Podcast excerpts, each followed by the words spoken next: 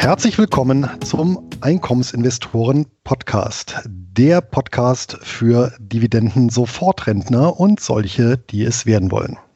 Mein Name ist Luis Pazos. Ich betreibe den Finanzblog nur Bares ist wahres.de rund um das Thema Hochdividendenwerte und ausschüttungsstarke Geldanlagen. Ja, hallo, mein Name ist Anton Gneupel. Ich betreibe den YouTube-Kanal D Dividende und auch von mir ein herzliches Willkommen zu unserem Format. Ja, und in der heutigen Folge Nummer drei unseres Podcasts möchten wir einen Themenschwerpunkt aufgreifen, den ein Hörer vorgeschlagen hat. Auf diesem Weg vielen Dank an Marl. Und zwar hat er gebeten, wir mögen uns doch dem Thema Reiz widmen in Verbindung mit dem Status der Immobilienmärkte und ihn interessiert unsere Meinung dazu. Das werden wir, äh, die werden wir heute kundtun. Und ja, unser Ziel ist es, erstmal grundlegend über Reiz zu informieren, was es bei der äh, Anlage in sogenannte Real Estate Investments Trusts, was es damit auf sich hat und was da zu beachten ist. Und auch in dieser Podcast-Folge äh, schließen wir dann mit dem Hochdividendenwert des Monats. Ja, und äh, für die Hörer, die jetzt neu dazu gekommen sind, beim Hochdividendenwert des Monats stellen Anton und ich euch jeweils ein ausschüttungsstarkes Wertpapier aus dem Angebot der international gehandelten Hochdividendentitel vor. Okay, Luis, was findest du denn am Geschäftsmodell mit Immobilien überhaupt so interessant? Und wieso würdest du sagen, dass sich gerade das Investieren in Immobilien und das anschließende Mieten, Kassieren, warum sich das so für Einkommensinvestoren so gut eignet? Ja, erstmal Real Estate Investment Trust, der Name übersetzt, also börsennotierte äh, Immobiliengesellschaften oder immobiles Grundvermögen, ähm, beschreibt also Gesellschaften, die ja letztendlich das gesamte Spektrum äh, dessen abdecken, was die Immobilienwirtschaft so hergibt. Und Immobilien sind in dieser Form halt nun mal wirklich die Hochdividendenwerte par excellence. Ja, und dazu tragen natürlich mehrere Faktoren bei. Das eine ist, vermutlich haben wir es mit den Real Estate Investment Trusts ähm, mit den Hochdividenden zu tun, mit der Klasse an Hochdividendenwerten, die international am weitesten verbreitet sind. Ja, die finden sich ja in 40 Ländern weltweit, die jeweils eine eigene Gesetzgebung haben, die auf Unternehmensebene Steuervorteile bieten, weil diese Gesellschaften eben ähm, von der Unternehmenssteuer befreit sind, die auf der anderen Seite einen Großteil ihrer Einnahmen ähm, bzw. Gewinne nach Erhaltungs- und Erweiterungsinvestitionen ausschütten müssen. Und ähm, ja, ich sag mal, dazu kommt natürlich noch eine Affinität sehr vieler Menschen zu Immobilien, die natürlich auch darin begründet liegt, dass es halt ein wirklich nachvollziehbares Geschäftsmodell ist. Ja, und äh, ja, das in Verbindung macht äh, Real Estate Investment Trust halt schon zu einer attraktiven Anlageklasse. Oder ich glaube, du bist ja auch investiert. Ja, klar, ich bin auch investiert und ich finde, also ich habe mehrere, so zwei Seiten, so zwei ähm, Betrachtungsweisen, warum ich Immobilien als Investment beziehungsweise als Hochdividendenwert so interessant finde. Zum einen, ähm, ich meine, natürlich Immobilien haben den psychologischen Vorteil, also wie du schon gesagt hast, die Leute, die verstehen das Geschäftsmodell. Es ist einfach zu begreifen, was die Wertschöpfung ist. Da wird eine Immobilie gebaut und anschließend an einen Mieter vermietet. Das ist leicht verständlich, nie, nicht so wie bei manchen Hightech-Unternehmen. Zum anderen hat man aber auch nicht so wie bei Aktien eine ständige Neubewertung der Bestandsimmobilien. Also ich meine, klar, auch ein Reit führt regelmäßige Bewertungen der Immobilien durch. Aber wenn man jetzt gerade über eine Immobilie im, in Eigennutzung redet, da bewertet diese Immobilie im Normalfall niemand neu und es bleibt für einen immer gleich. Und das hat halt so eine gewisse Konstanz für die Leute. Das ist halt psychologisch einfach angenehm zu wissen, was man da hat. Das ist einfach Betongold, das steht da, das nimmt einem jetzt niemand weg, da fällt jetzt nicht der, der Kurs ähm, der Immobilie und dann hat man ein großes Problem. Das Problem hätte man halt nur, wenn man die Immobilie dann tatsächlich veräußert. Und na gut, wenn halt, wenn man halt in einem Gebiet wohnt, wo die Immobilienpreise sinken, dann hätte man natürlich genauso einen Wertverlust wie bei Aktien. Aber es ist halt nicht ganz so offensichtlich die Schwankung der Werte. Das jetzt erstmal nur zur psychologischen Seite. Ansonsten hat man natürlich auch diverse technische Vorteile bei der Vermietung beziehungsweise bei der Investition in Immobilien. Also es ist einfach, wie du auch schon gesagt hast, so ein ähm, Einkommensinvestment par excellence.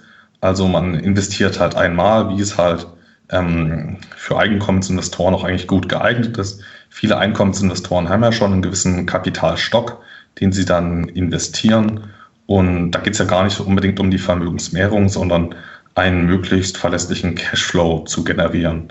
Und das ist ja eigentlich genau der Fall bei Immobilien. Da wird einmal investiert und dann später ist das meiste, was an, an Geldflüssen entsteht, was an Umsatz entsteht, davon ist dann eben das meiste Gewinn. Klar, man muss ein paar Instandhaltungsgebühren zahlen, aber es ist eben nicht so wie bei einem produzierenden, wie beim produzierenden Gewerbe, wo dann eben gleich mal 80 Prozent des Umsatzes einfach an Kosten weggehen, sondern wenn man einmal investiert hat, dann ist eben ein großer Teil einfach quasi ein Ertrag. Und das macht das Ganze schon für mich zu einem echten Hochdividendeninvestment beziehungsweise Einkommensinvestment. Genau, also es ist sowohl technisch als auch psychologisch, denke ich, für viele Investoren gut geeignet. Ja, vielleicht noch, vielleicht noch an der Stelle für die historisch Interessierten. Ähm, die Real Estate Investment Trusts wurden durch ein gleichnamiges Gesetz, nämlich den The Real Estate Investment Act of 1916 im Jahr 1960 in den USA ins Leben gerufen. Und äh, das Ziel der damaligen Regierung war es tatsächlich eben, äh, möglichst vielen Privatanlegern den Zugang zu einem äh, Immobilienportfolio zu ermöglichen. Und äh, das war auch der Grund, weswegen dann äh, das Gesetz äh, in den USA eben vorsah, dass äh, Unternehmen, die darunter fallen, eben ihr Geld ähm, ja, mit der Bewirtschaftung von Immobilien verdienen müssen, ja, beziehungsweise dass da eben bestimmte Mindestimmobilienquoten vorgeschrieben waren. Und ähm, im Gegenzug äh, der Steuervorteil natürlich lockte und für den Anleger, für den US-Anleger seinerzeit äh, die relativ hohen Ausschüttungen, was natürlich in einem Land, wo die Altersvorsorge über die Kapitalmärkte erfolgt, auch ein ganz wesentlicher Faktor ist. Ne? Und ähm, diese Gesetzgebung hat es dann auch geschafft, in den Folgejahren wirklich in vielen Ländern weltweit Einzug zu halten. Und ich muss auch noch sagen, was ich so faszinierend finde an den Real Estate Investment Trust, ist ja wirklich die enorme Breite dessen, äh, was man da tatsächlich handeln kann. Ja, ich, äh, du hast ja selber mal als Hochdividendenwert des Monats äh, vorgestellt.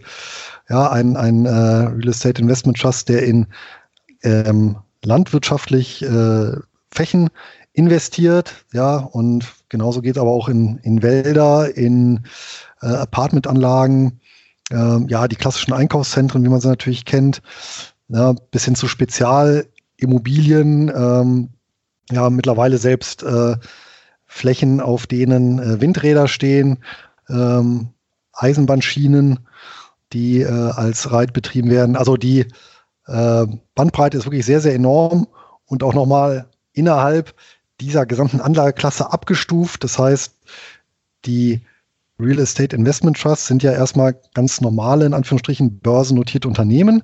Das heißt, ich kann da die ganz normale, das ganz normale, also normalen Anführungsstrichen Wertpapier kaufen, die normale Aktie. Es gibt aber auch beispielsweise Vorzugsaktien bzw. Genusssteine, die bekannten Preferred Shares. Da hatte ich ja auch in Folge 1 einen vorgestellt. Es gibt auch Anleihen, sodass ich auch innerhalb ein und desselben Reiz variieren kann, ähm, was oder in welcher Form ich mein Geld dort anlege, ob als Eigenkapital, als Fremdkapital, als Twitter. Ja, du hast natürlich recht. Das, ist, das Ganze ist sehr facettenreich. Ähm, vor allem auch so mit den Datacentern-Geschichten. oder diese Reitunternehmen, die beispielsweise Telefonmasten aufstellen. Da gibt es ja wirklich ähm, eine ganze Menge, was mit der Bewirtschaftung beziehungsweise von der Vermietung, was von dieser Vermietung von Immobilien, was damit zusammenhängt.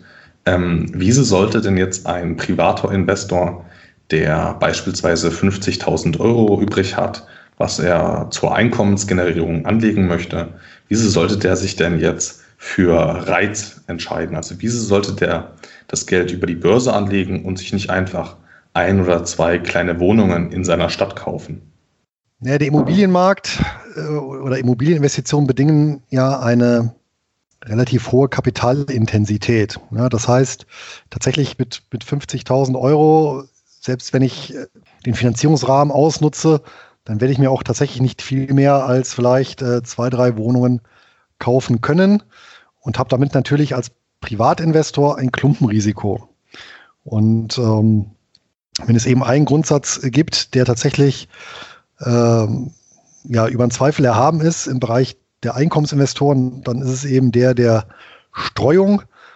Und Reiz sind tatsächlich meines Wissens die einzige Möglichkeit, selbst mit einem bescheidenen Vermögen, mir ein Portfolio aus ja, mehreren Tausenden Immobilien aufzubauen, äh, teilweise sogar Zehntausenden, um die auch über die gesamte Welt verteilt sind, über Nutzungsarten verteilt sind und aus denen ich regelmäßig Erträge ziehe, ähm, das zusätzlich auch noch professionell bewirtschaftet ist, äh, bewirtschaftet wird und ähm, ja, um das ich mich dann tatsächlich auch nicht äh, kümmern muss. Ja. Das fängt bei Renovierung, Neuvermietung an und äh, hört dann nicht äh, zuletzt bei eben ja, Problemen mit Mietern auf. Also das alles ist ja dann ähm, aus Sicht des Anlegers automatisiert und zumindest ein Teil dieses für einkommensorientierte Anlagen vorgesehenen äh, Geldes ist dann durchaus der Überlegung wert, eben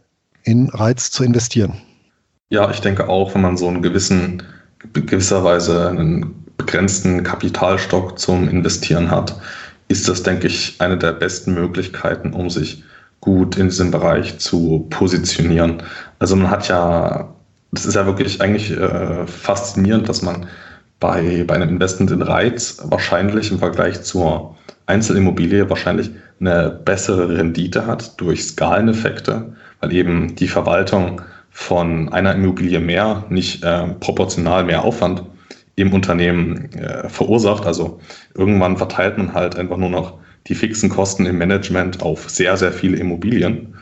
Und ähm, also man hat mehr Rendite bei gleichzeitig weniger Risiko und bei gleichzeitig weniger Aufwand. Also ich denke, das hat wirklich sehr viele Vorteile, sich für Reiz zu entscheiden. Obwohl man natürlich auch so eine, das mit dem, mit dem Kreditrahmen wahrscheinlich, dass man wahrscheinlich eher nicht mit Kredit arbeiten kann. Also man kann jetzt bestimmt auch so ein, ich glaube, das wird Lombard-Kredit genannt, aufnehmen und damit in Reiz investieren. Aber das ist dann doch deutlich riskanter, als wenn man teilweise ähm, eben für die eigene Immobilie eben mit einem Fremdkapitalhebel arbeitet. Ja, also meines Wissens äh, äh, gibt es keinen Reit, der es erlaubt, äh, dass die Anleger äh, eine Grundschuld auf diesen eintragen lassen. Das wäre natürlich äh, super. Nein, das geht nicht. Ich kann also, ja, ich kann schon mit einem Hebel arbeiten, aber nicht mit dem Hebel, mit dem Immobilieninvestoren üblicherweise arbeiten. Also mit einer ähm, hier in Deutschland zumindest sehr, sehr günstigen Grundschuld. Das funktioniert im Bereich nicht. Was das Rendite-Risikoprofil angeht, das äh, sehe ich ein bisschen differenzierter, weil auf der einen Seite, klar, habe ich die Möglichkeit, mit kleinen Beträgen mir ein Immobilienweltportfolio zusammenzustellen.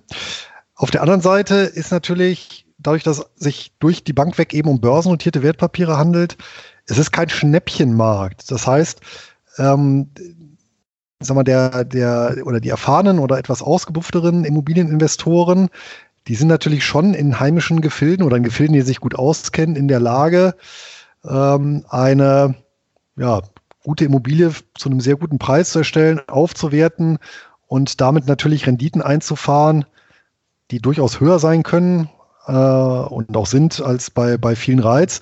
Ähm, auf der anderen Seite vermutlich sogar mit einem geringen Risiko. Warum? Weil sie halt doch ein Stück weit Insider sind oder zumindest Insiderkenntnisse sich angeeignet haben ähm, und in einem potenziellen Schnäppchenmarkt, der eben nicht transparent ist, wie die Börse unterwegs sind. Und das kann ich natürlich mit Reiz nicht in dem Maß. Ich kann natürlich auch versuchen, irgendwie äh, aus meiner Sicht unterbewertete Papiere zu finden. Das ist, hat aber natürlich nicht völlig andere Qualität, als wenn ich wirklich als äh, ja, soll ich sagen, halt Trüffelschwein im, im, im heimischen äh, Immobiliensektor unterwegs bin. Ja, ich meine, das steht ja, denke ich, außer Frage, dass wenn man ein Experte in seinem Bereich ist, dass man dann durch aktive Selektion, dass man dann bessere Renditen einfahren kann. Also das ist, ähm, sehr viele Leute sind ja tatsächlich durch Immobilien sehr reich geworden, eben weil sie unterbewertete Immobilien gefunden haben, das dann aufgewertet haben, investiert haben und dann zu sehr hohen äh, Renditen am Ende auch vermietet haben. Das steht, denke ich, außer Frage. Ich meine, aktive, gute Selektion zahlt sich aber auch, kann sich auch an der Börse ähm, auszahlen. Aber ähm, was ich meinte, war ja für den Otto-Normalanleger, der jetzt vielleicht nicht spezielles Insiderwissen hat, kein spezielles Expertenwissen, wenn der jetzt anlegen will, wenn der gut diversifiziert und renditeorientiert anlegen möchte, was dann doch vielleicht für den das Beste wäre, weil, ähm, also da bin ich dann doch schon beim Real Estate Investment Trust, weil ich äh, denke jetzt nicht, dass sich jeder so besonders gut mit einzelnen Immobilien auskennt. Und wenn man doch sehr so einen großen Teil von seinem Kapital in einem Investmentvehikel bindet, dann sollte das, denke ich, schon sehr gut ähm, überlegt sein, weil wenn man dann eben keinen Mieter hat, beziehungsweise einen nicht zahlenden Mieter in einer Immobilie und ähm, dann ist das halt eigentlich nur noch ein Kostenfaktor. Das muss dann schon, da muss man sich schon, denke ich, auskennen. Ähm, ja, klar. Auf jeden Fall sind Reiz für den normalen Anleger zu bevorzugen gegenüber beispielsweise geschlossenen Immobilienfonds oder irgendwelche Bauträgermodelle, ähm, wo die Transparenz und Liquidität auch fehlt, die eben ja eben der große Vorteil einer Börse ist. Ne? Der, und da allen Bilanzskandalen zum Trotz äh, ist es ja schon so, dass die Heiz als, als börsennotierte Wertpapiere, die dahinterliegenden Gesellschaften eben auch bestimmte Publizitätspflichten haben, testierte Abschlüsse vorlegen, die kann ich problemlos mir jederzeit laufend ansehen. Ähm, ja, es gibt Transparenzpflichten, es gibt, da wir hier teilweise Multimilliarden Dollar- oder Euro-Konzerne betrachten, haben wir eine entsprechende Liquidität. Das heißt, ich kann da wirklich jederzeit zukaufen oder verkaufen. Zu welchem Kurs ist natürlich eine andere Frage. Und das macht den, macht so eine Investition natürlich, ähm, was das Rendite-Risikoprofil angeht, wesentlich interessanter als eben ein geschlossener Fonds, eine entsprechende Blackbox, beziehungsweise eben Modelle, die ich als, als äh, Privatperson so nur sehr, sehr schwer beurteilen kann. Okay, also du, du bist der Meinung, dass man Reiz durchaus nutzen kann, um sich auch ähm, geografisch besser zu diversifizieren im Bereich der Immobilien. Ist das richtig? Ja, ich würde mir, glaube ich, niemals irgendwie ein Apartment in Seattle kaufen ähm, als Direktinvestment, ja, aber über ein Reit ist das ja eine schöne Maßnahme, kombiniert mit ähm, Wohnhäusern in äh, Kanada und äh, Krankenhäuser äh, in England und äh, ja, eine Erdnussfarm in Australien und was es sonst noch alles gibt. Und ähm, ja, die Mischung macht's. Ähm, und ja, das halte ich natürlich für eine gute Möglichkeit, sich äh, bezüglich des Einkommens zu diversifizieren. Und ich praktiziere das ja auch selber. Ähm, vielleicht noch ein paar Takte, damit wir überhaupt einordnen können, von, von was für einem Markt reden wir hier eigentlich, wie groß ist der? Es gibt so etwa 1000 äh, Reiz ähm, weltweit.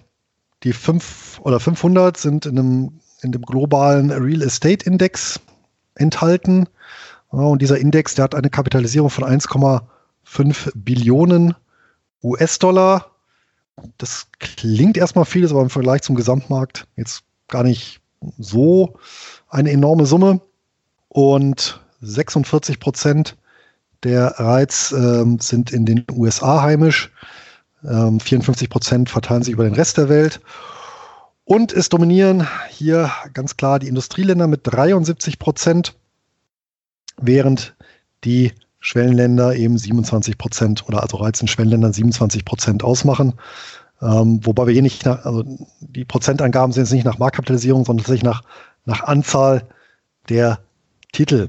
Ja, also auch hier sehen wir, wir haben wirklich einen ja, großen Fundus, aus dem wir dort schöpfen können. Und wie ich ja vorhin gesagt hatte, dann kommt natürlich noch dazu, dass viele Emittenten ja auch nochmal unterschiedliche äh, Papiere begeben haben. Ja? Sei es eben die klassische Stammaktie, also ein Common Share oder halt die Vorzugsaktie, Genussschein, Preferred Share oder eben Anleihen, die Bonds.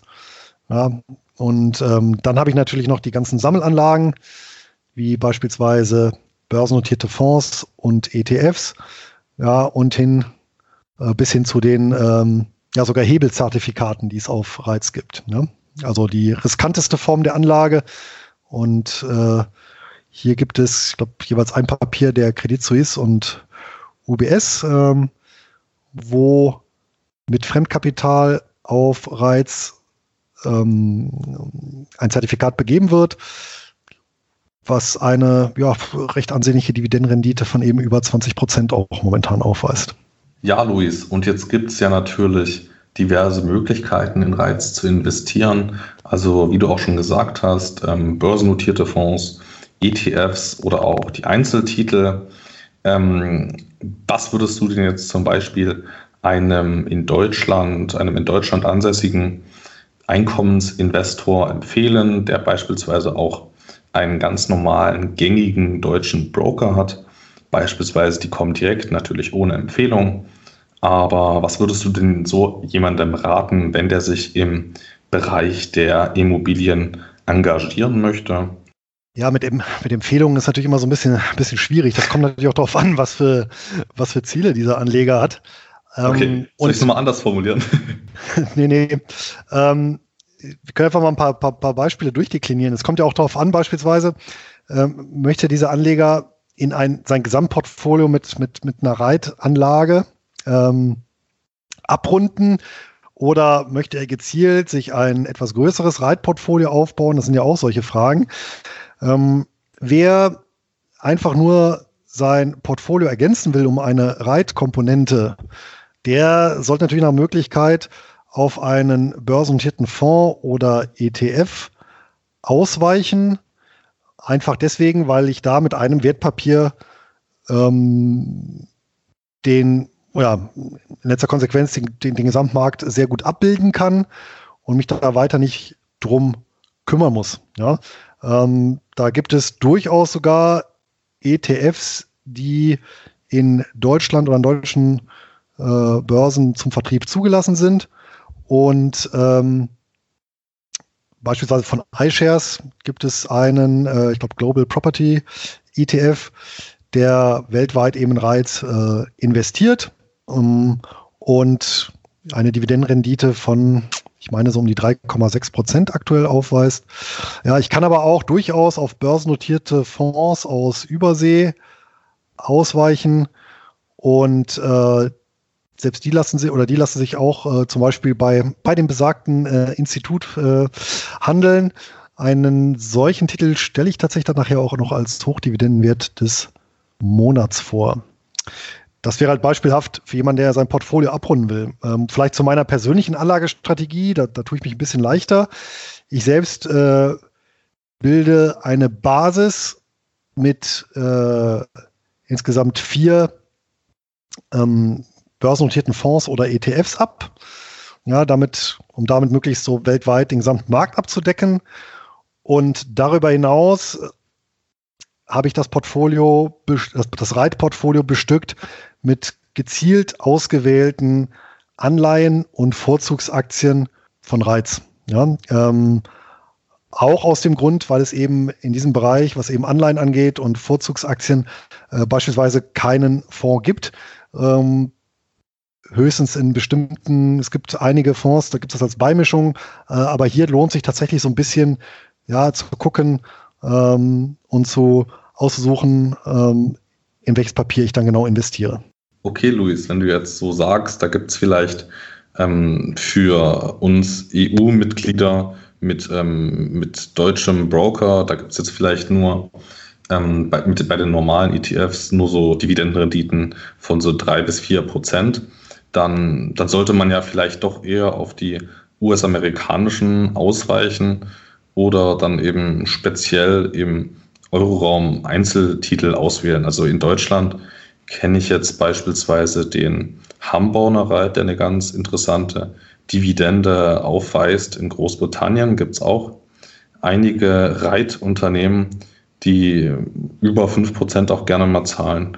Und aber auch in den Niederlanden die Euro Commercial Properties, die zahlen auch ganz interessant. Also, ähm, also würdest du jetzt auch eher nicht so einen klassischen UCITS-konformen ETF wählen, wenn du in Reiz investieren willst, oder? Ja, ich selber ja nicht. Ähm, was natürlich auch daran liegt, dass ich ein Auslandsdepot habe, über das ich ja problemlos auch äh, die Titel beziehen kann, die es eben im Inland so nicht gibt. Und ähm, ist natürlich schon richtig. Man merkt in Europa eben ein Stück weit, dass die Dividendenkultur eben nicht so ausgeprägt ist, was eben dazu führt, dass ja teilweise wirklich sehr ähnlich strukturierte Wertpapiere oder Fonds hier in Europa ähm, relativ niedrige Ausschüttungen tätigen und woanders eben höhere, ja, wo eben auch das Bedürfnis da ist äh, oder die, die Notwendigkeit da ist, über Wertpapiere einen, einen, Teil des Einkommens oder Alterseinkommens äh, zu verdienen oder zu erhalten.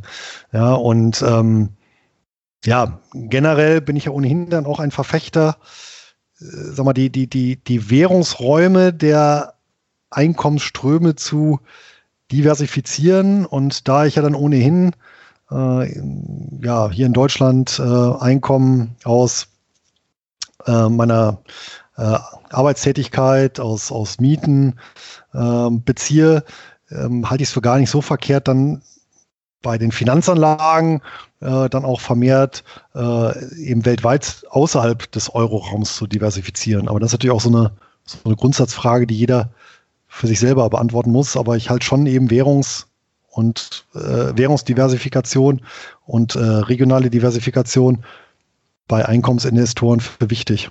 Okay, und wenn du jetzt sagst, du möchtest in Reiz investieren, also wenn sich jetzt ein privater Investor denkt, er möchte das machen, er möchte sich im Bereich der Immobilien engagieren, auf was für Kriterien hätte der denn zu achten? Also hast du da irgendwelche Sachen, wo du ganz genau hinschaust, irgendwie Verschuldungsgrad, Wachstum, Rendite auf die Immobilien, Rendite aufs Eigenkapital?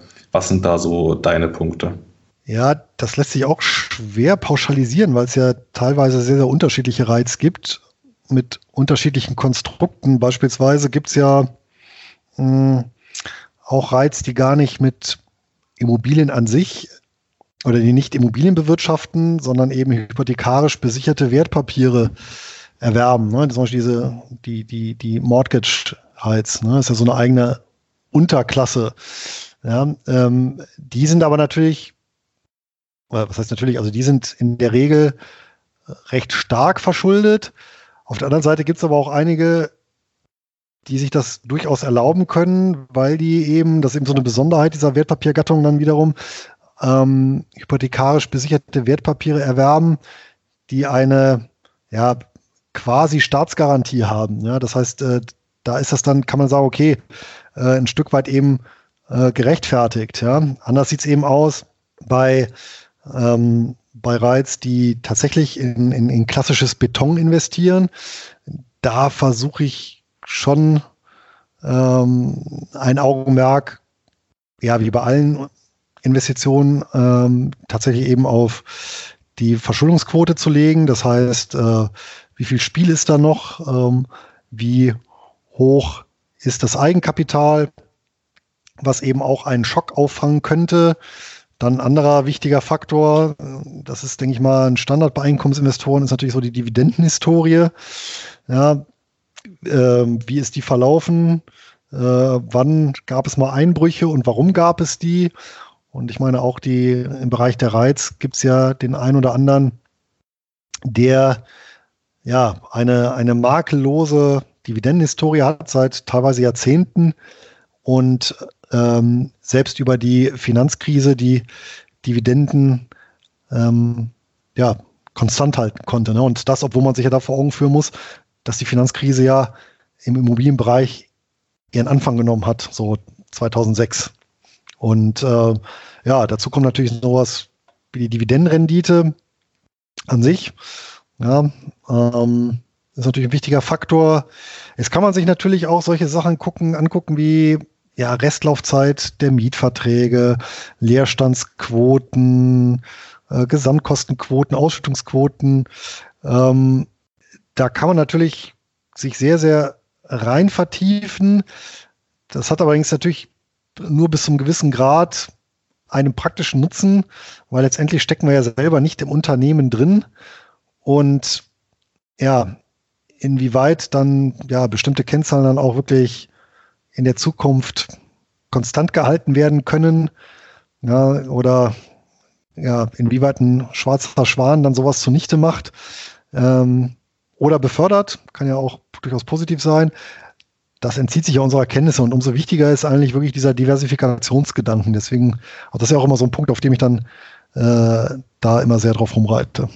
Und hast du da irgendwelche Reiz, die du kategorisch ausschließt? Jetzt zum Beispiel ähm, Reiz, die Gewerbeimmobilien oder Shopping Malls oder Outlet Center haben, schließt du sowas schon mal kategorisch aus, weil ja Tod durch Amazon oder wie ist das so bei dir? Nee, ausschließen tue ich eigentlich erstmal grundsätzlich gar nichts, weil ähm, da wird ja, vielleicht einer oder der, der eine andere wird dann vielleicht etwas schneller beerdigt, äh, als es dann gerechtfertigt ist. Äh, klar, es gibt äh, einige Reiz, die durch den Amazon-Effekt massiv an, an, an Wert verloren haben. Ja, zu Recht. Insbesondere, wenn es eben Shopping-Malls waren in B- und C-Lagen. Auf der anderen Seite gibt es aber auch durchaus Erfolgsgeschichten, die bis heute anhalten.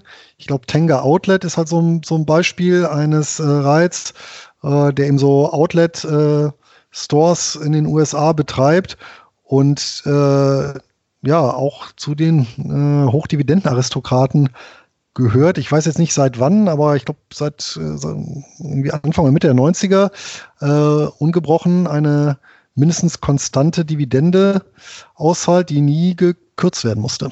Ja, nicht mal in der, nicht mal in der Finanzkrise. Das äh, Management spricht da ja auch gern davon, dass die Menschen in guten Zeiten Schnäppchen wollen und in schlechten Zeiten Schnäppchen brauchen. Das finde ich auch ein ganz lustiges Motto bei denen. Aber ich habe auch tatsächlich schon mit einigen Leuten persönlich gesprochen, die mir davon berichtet haben, wie das, also wie dieses Image dieser Outlet Center ist und das soll immer ziemlich gut gefüllt und gut frequentiert sein. Es ist auf jeden Fall deutlich spannender als häufig angenommen und wie du auch äh, gesagt hast, da werden einige, also totgesagte leben länger, ne? Es ist halt ja. ähm, so eine Sache. Ja, und ich glaube, Einkaufen ist ja auch, ja, oder, oder, oder allgemein Kauf- und Verkaufsakte sind ja auch, oder erfüllen ja auch ein, ein, ein, ein, ein soziales Bedürfnis.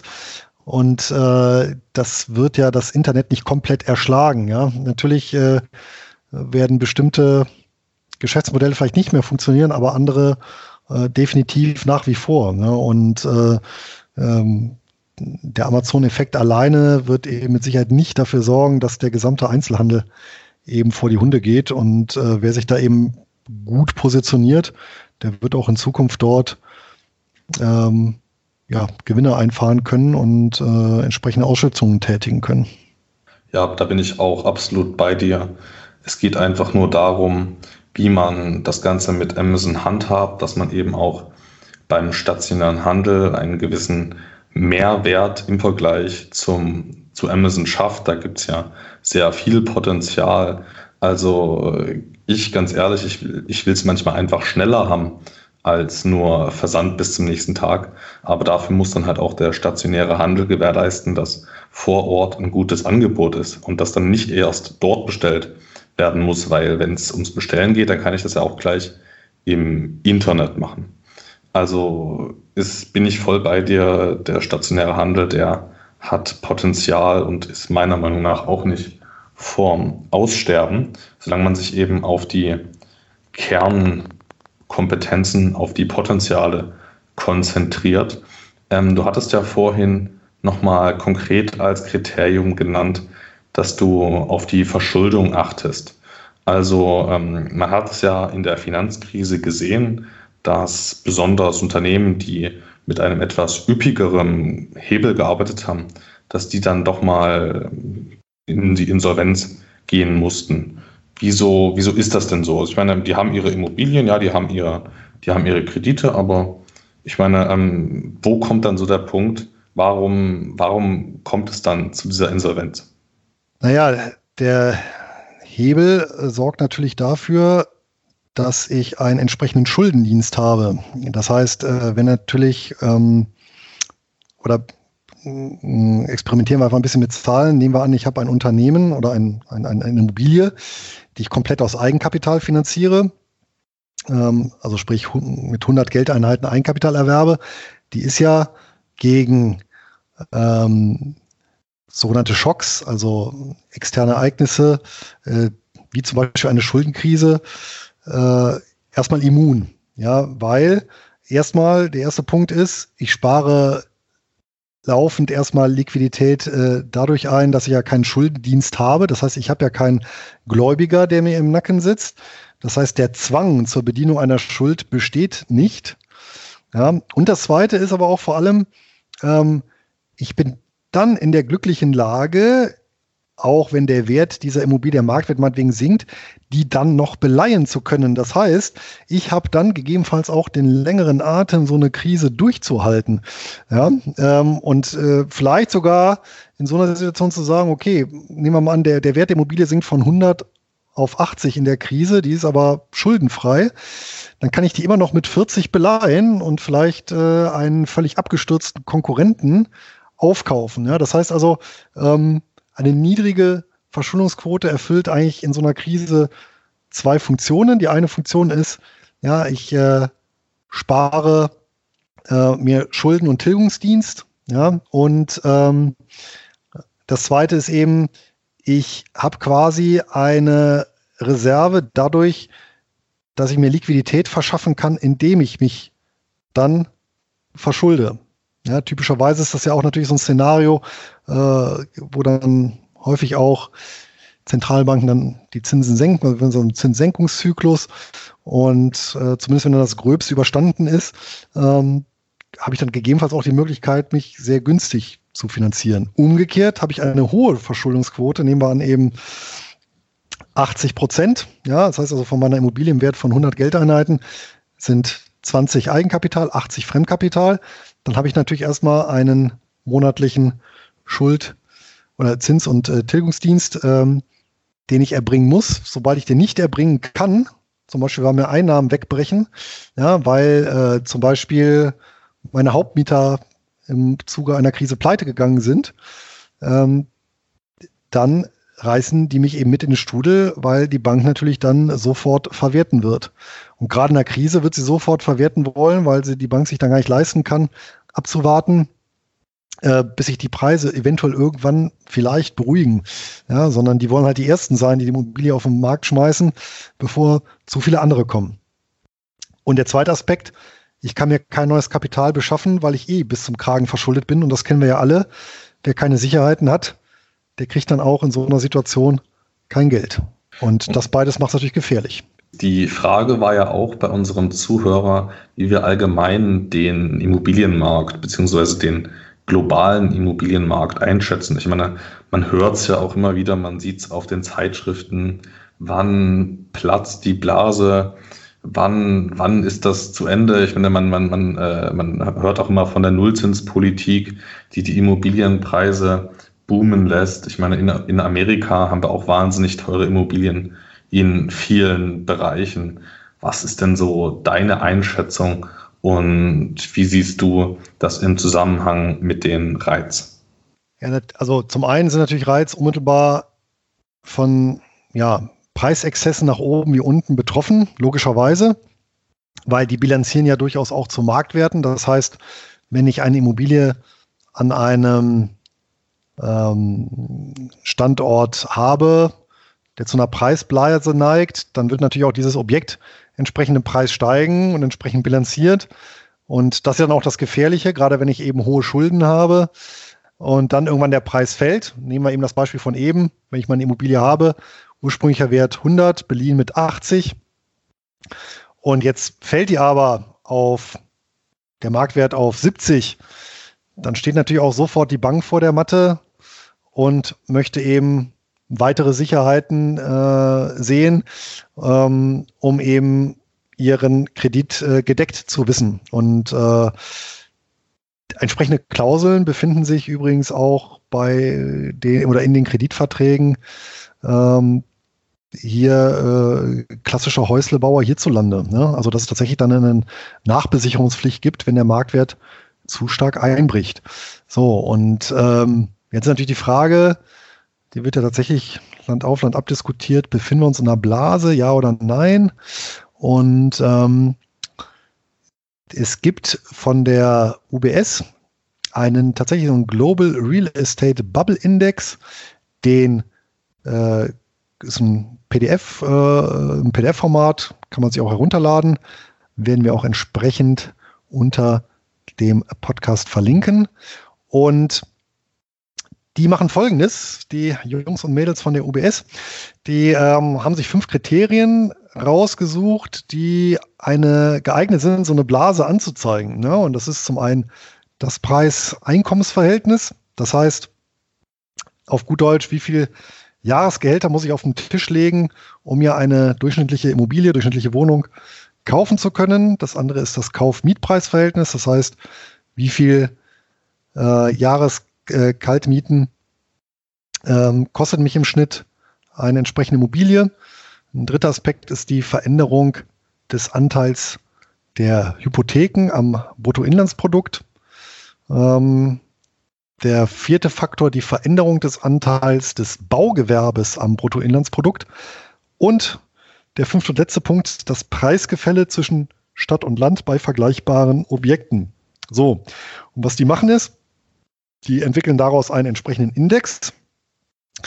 Der ist aber tatsächlich nicht, nicht länderzentriert, sondern dann ähm, Regionen beziehungsweise städtezentriert. So, jetzt natürlich eine etwas fiese Frage, aber was glaubst du denn, wer steht denn auf Platz 1? Also ähm, welche Region, Schrägstrich Stadt, weltweit gesehen, äh, neigt demnach am ehesten zur Blasenbildung aktuell? Ja, ich, ich weiß es jetzt natürlich nicht ganz genau, was das teuerste Pflaster ist auf unserem Planeten, aber ich würde mal so vermuten, dass auch allein so vom begrenzten Platz her ähm, New York mit ganz vorne ist. Einfach, ich meine, man sieht es ja, warum gibt es dort die ganzen Wolkenkratzer, weil kein Platz da ist. Man muss einfach mehr Platz schaffen und das geht dann eben einfach nur noch in die Höhe. Also von daher würde ich denken, dass New York mit ganz vorne dabei ist. Ansonsten Puh, muss ich auch ehrlich sagen, weiß ich es nicht. Aber ich meine, was heißt Blase? Ne? Ich meine, Blase ist eigentlich eine irrationale Überbewertung von, von einem Vermögenswert oder von einer Aktie oder von einer Immobilie. Ähm, und ich meine, wenn das Gut, die Immobilien, wenn der Platz knapp ist, wenn das dann bei enorm großer Nachfrage sehr teuer wird, ja gut, dann muss man sich auch fragen, ist jetzt hier, kann man jetzt von einer wirklich von einer Blase reden oder ist das einfach ein extrem wertvolles Gut? Ja, also ich muss sagen, also New York würde ich jetzt mal so in den Raum werfen. Was ist denn so mit ganz teuer? Ja, interessanterweise, die US-amerikanischen Städte rangieren da oder Metropolen rangieren da auf eher hinteren Plätzen. Auf Platz 1 ist äh, Hongkong. Ja, auf Platz 2, und da wird es halt interessant, München. Und auf Platz 3 Toronto und allgemein dominieren kanadische Metropolen, solche auch Vancouver, die vorderen Plätze in dieser ja, Hitliste, nenne ich sie mal. Ähm, ja, und wie gesagt, und die, ähm, die UBS definiert halt den, den, den, den Blasenindikator anhand dieser fünf Kriterien. Und ja, von daher wäre tatsächlich so der kanadische Immobilienmarkt äh, relativ hoch äh, bewertet und äh, ja, Fernost, äh, die, die einige Metropolen und eben hier in Deutschland äh, mit München eben auch eine, ein Ballungsgebiet auf äh, unter den Top 3. Und ähm, ja, wenn man sich eben so tatsächlich mal insbesondere die ersten beiden Faktoren anguckt, so Preis-Einkommensverhältnis und Kauf-Mietpreisverhältnis, ähm, äh, und sich da mal eben vorstellt, wie die eben momentan aussehen in München, dann liegt dieser Gedanke zumindest nicht, zumindest nicht ganz fern. Ne? Ja, also ich meine, so zu wissen, ob man jetzt eine Blase hat, das ist, denke ich, ganz, ähm, ich meine, es ist gut zu wissen für Leute, die jetzt sich vielleicht überlegen, in dem Bereich eine einzelne Immobilie zu kaufen. Aber ich denke, dass man gerade, wenn man einen Reit hat, der eher chancenorientiert arbeitet, der auch mal opportunistisch sich da anpasst und ähm, der einfach immer versucht, das Beste für die Investoren rauszuholen, dann kann man, denke ich, auch von so vermeintlichen Blasen, vermeintlichen Überbewertungen, denke ich, auch durchaus profitieren als Reitinvestor. Weil es gibt auch in Deutschland die deutsche Konsumreit, die investieren in so ganz klassische Immobilien wie, wie Immobilien, wo dann Supermärkte reinkommen. Und wenn eben ein Grundstück deren Meinung, deren Meinung nach sehr teuer ist, wenn die Immobilie sehr teuer ist von der Bewertung her, dann zögern die da auch nicht, die mal gewinnbringend zu veräußern. Also das ist, ich, ich meine, Blasen und so sind natürlich immer so eine Sache über die man nachdenken muss. Aber es muss jetzt eben auch nicht nur schlecht sein, so eine hohe Bewertung.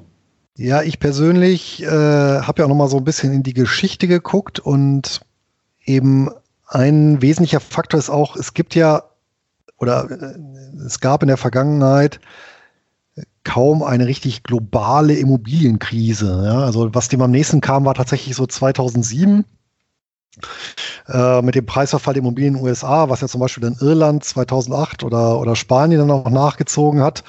Äh, in Spanien habe ich es ja tatsächlich auch live äh, mitbekommen durch mehrere Aufenthalte dort, den Boom und dann den totalen Absturz, äh, halt selbst im familiären Umfeld, äh, zu was das geführt hat. Aber ansonsten muss man ja sagen, waren ja Immobilienkrisen äh, relativ ähm, regionale Phänomene zu unterschiedlichen Zeiten. Ja, wenn man mal so jüngere Vergangenheit guckt, haben wir eben Japan, ja, 1990, wo wir mit Sicherheit eine Blase hatten. Da gibt es ja diese berühmte äh, Geschichte, also wenn sie, hm, ich weiß nicht, ob es erfunden ist oder äh, ob es tatsächlich valide Zahlen dafür gibt, dass der japanische Kaiserpalast eben die Fläche äh, mehr wert war als äh, Gesamtkalifornien ja, wo dann die Immobilien dann eben derbe abgestürzt sind und auch die ganze Bankenlandschaft mitgerissen haben. Ähm, selbst in der Schweiz, ja, in der beschaulichen Schweiz gab es 1993 eine Immobilienkrise mit Preisverfällen. Ja, in, äh, in Ostdeutschland, ja, im, in, den, in den 90er Jahren, so bis 1999, ja, wo auch äh, viele Leute viel, viel Geld verloren haben durch äh, eben äh, überteuert eingekaufte Immobilien. Also da gibt es schon einige und ähm, was es auch gab in der Vergangenheit, war durchaus Preiszyklen in verschiedenen Ländern, ähm, die sich über Jahrzehnte erstreckt haben. Also äh, solche, ich sag's mal, so Salami-Crashs, ja, also äh, Immobilienpreise, die eben über sich äh, zwei, drei, vier Jahrzehnte, ähm, also Preise, die gefallen sind über, über eine entsprechende, eine entsprechende Zeit, eben in kleinen Schritten. Ja. Zum Beispiel war das mal in Frankreich über mehrere Jahrzehnte der Fall oder auch in Norwegen. Und da sind wir dann wieder beim Punkt, den ich dann schon zweimal betont habe, halt Diversifikation. Dagegen schütze ich mich durch äh, ein breit aufgestelltes Portfolio, ja, weil jetzt mit, mit, mit Risiken der Mikrolage, da fangen wir ja gar nicht erst an, ne? also dass äh, äh, ein Gebäude entwertet wird durch äh, Maßnahmen, die in, eben in der Umgebung getroffen werden. Ja, damit haben wir ja, glaube ich, schon sehr viele Aspekte ähm, des Themenkomplexes Real Estate Investment Trusts erschlagen, allerdings bei weitem nicht alle. Wir möchten jetzt übergehen zur Standardrubrik der Hochdividendenwert des Monats und ich schätze mal, Anton, auch du hast heute einen Reit mitgebracht.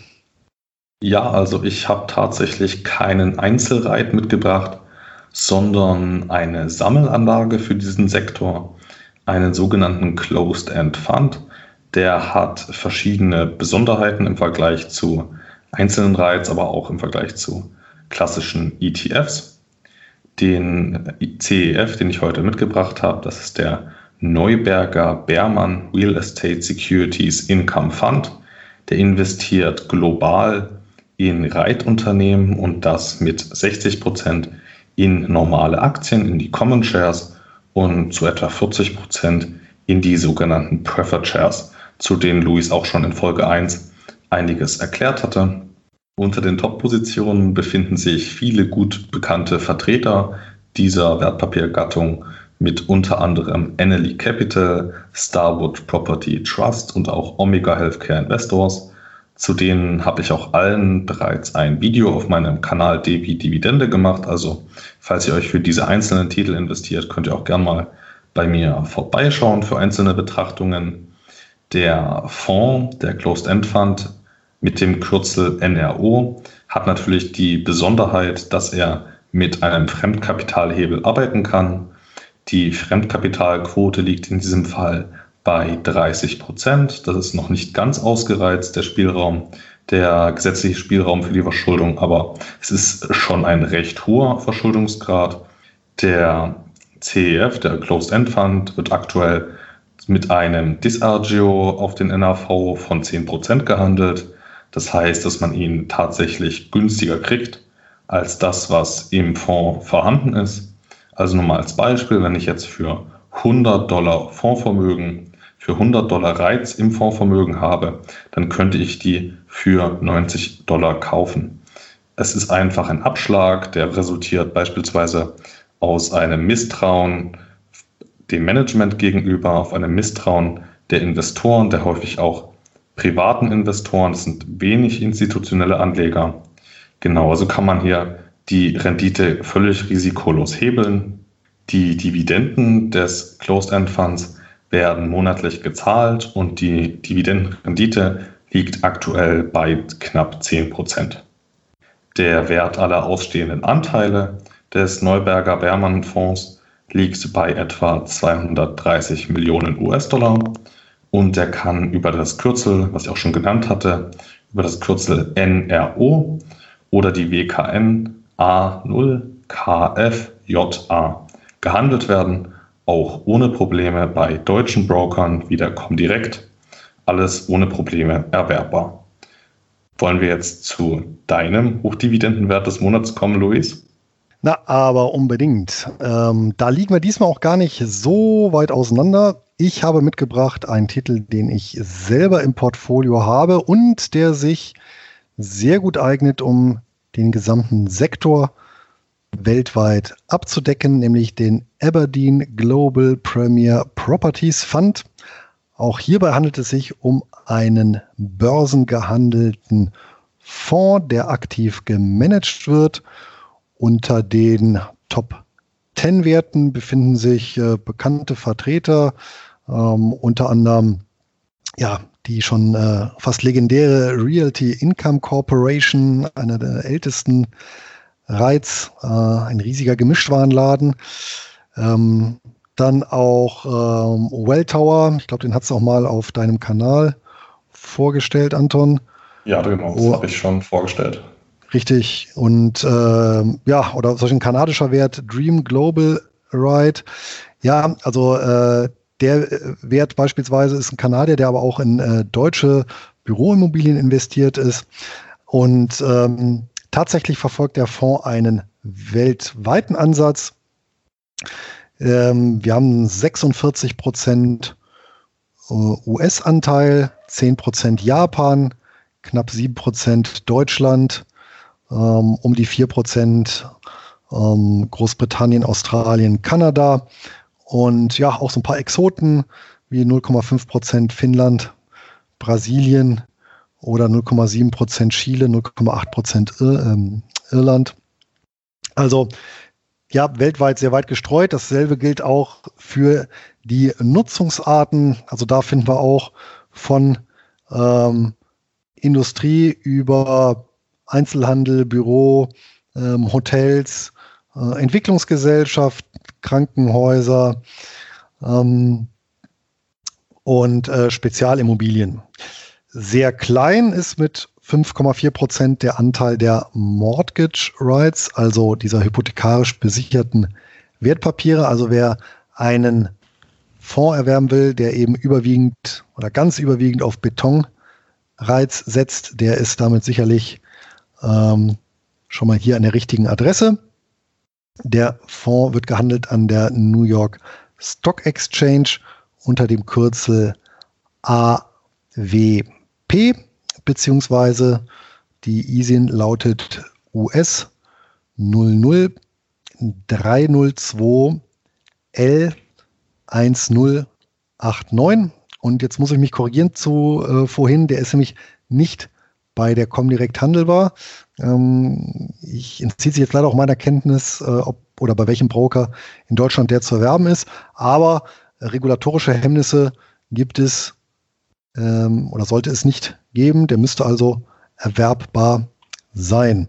Vielleicht interessant auch, ähm, die aktuell wird da mit einem Abschlag zum inneren Wert von 10% gehandelt. Die Dividendenrendite beläuft sich auf 9% und also über 9% und ähm, ausgeschüttet wird monatlich. Ja, ich glaube, das Problem bei dem AWP ist, dass der keine echte Wertpapier-Kennnummer hat. Also grundsätzlich sind ja, gelten ja Closed-End-Funds als Aktien, fallen dementsprechend auch nicht unter die MIFID II Regularien, aber man braucht eben eine richtige WKN, um bei deutschen Brokern handelbar zu sein. Also sehr viele Closed-End-Funds haben die bereits, so eine WKN, aber ich glaube, für den gilt das nicht. Aber es gibt auch viele CEFs mit dem Immobilienfokus, die bei der Comdirect auch handelbar sind. Also da muss man sich jetzt nicht auf so einen da versteifen. Aber ich denke, das wird auch noch kommen mit der WKN. Also dann beim Anhören kann man auch einfach mal nachschauen, wie da der aktuelle Stand ist. Ja, und ansonsten über die Broker äh, mit, mit einer ausländischen, mit ausländischem Bezug, wie beispielsweise CupTrader oder Linksbroker oder Interactive Brokers, da ist er auf jeden Fall handelbar. Ja, ähm, wie immer gilt, dass äh, der Handel mit Wertpapieren mit Verlustrisiken behaftet ist, ja, bis hin zum Totalausfall. Und ja, wir natürlich keine Haftung nehmen für die Nutzung oder Nichtnutzung der angebotenen Informationen und ja, auch für die Aktualität ähm, können wir da trotz sorgfältiger Zusammenstellung, zumal ein bisschen Zeit vergeht, bis der Podcast online geht, keine Gewähr übernehmen. Also bitte immer nochmal ganz frisch und aktuell informieren. Ja, und wie immer gilt auch, dass unsere Aussagen keine Anlageempfehlungen sind, sondern unsere persönlichen Meinungsäußerungen, die zudem ja, äh, von Interessenskonflikten begleitet werden können, ähm, gerade zum Beispiel beim AWP, wo ich selber investiert bin. Also fassen wir abschließend die wesentlichen Erkenntnisse unserer Podcast-Folge Nummer drei zusammen. Ja, Reiz sind ein hervorragendes Instrument für Einkommensinvestoren, um sich noch breiter aufzustellen und vor allem in der Regel die einzige Möglichkeit, in ein globales Immobilienportfolio zu investieren. Es existieren dafür eine Vielzahl von Möglichkeiten, sowohl was Länder, Regionen, Währungsräume als auch eben Immobiliennutzungsarten angeht. Ja, und wenn ihr Fragen, Sorgen, Nöte oder Verbesserungsvorschläge habt, dann freuen wir uns über eure Rückmeldung, denn die trägt, wie jetzt im Fall von Mal, auch dazu bei, unseren Podcast zu verbessern und noch enger an euren Wünschen auszurichten. Nutzt hierzu gerne die Kommentarfunktion direkt unter dieser Podcast-Folge oder schreibt uns einfach an Einkommensinvestoren at nurbares ist wahres.de. Und wenn du keine Folge mehr verpassen möchtest, kannst du den Einkommensinvestoren Podcast auch direkt abonnieren oder du folgst uns über einen unserer zahlreichen Kanäle. Weitere Informationen findest du unter nurbaresistwahres.de beziehungsweise auf YouTube unter D wie Dividende. Das war's für heute. Auf bald und eine ertragreiche Zeit. Euer Luis.